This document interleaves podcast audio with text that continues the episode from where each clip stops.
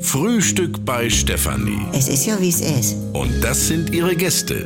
Herr Ahlers, Ja, das tut ja nichts zur Sache. Udo Ja, das kann's haben. und Opa Gerke. Steffi, machst du mir Mettbrötchen? Nee, muss ich erst schmieren. Milch und Zucker nehmt ihr selber, ne?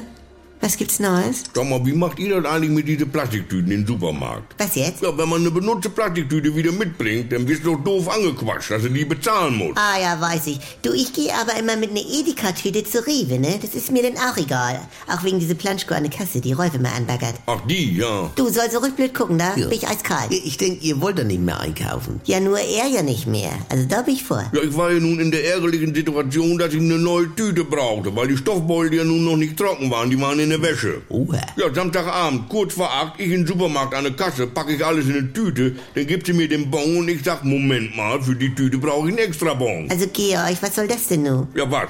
Soll ich etwa diesen ganzen langen Kassenbon da rantackern? Das sieht ja albern aus. Wieso rantackern? Ja, Ich befestige sofort den Kaufbeleg über diese eine Tüte an der Tüte, wenn ich sie mal wieder mitnehmen möchte. Für den Fall. Ja, äh, ja. Das ist ja meine Tüte. Ja. Dann ist sofort jedem klar, diese Tüte ist bezahlt worden.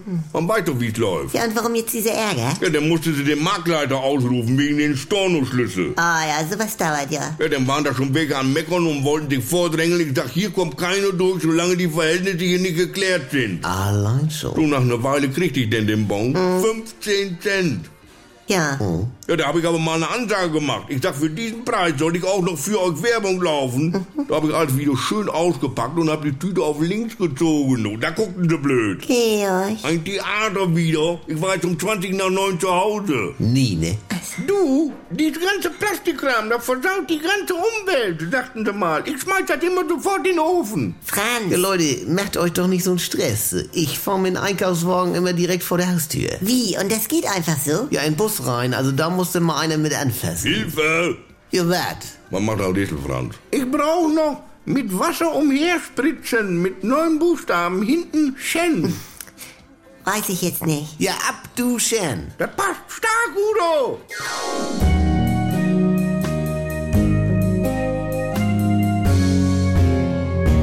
Wenn nichts mehr geht. Also Sexualität ist nicht existent bei uns. Wenn Gegensätze sich doch nicht anziehen. Wir haben ja Wolke 7 und Hölle auf Erden. Und wenn aus Liebe Gleichgültigkeit wird. Hat dich da was von berührt? Nee, ehrlich gesagt nicht.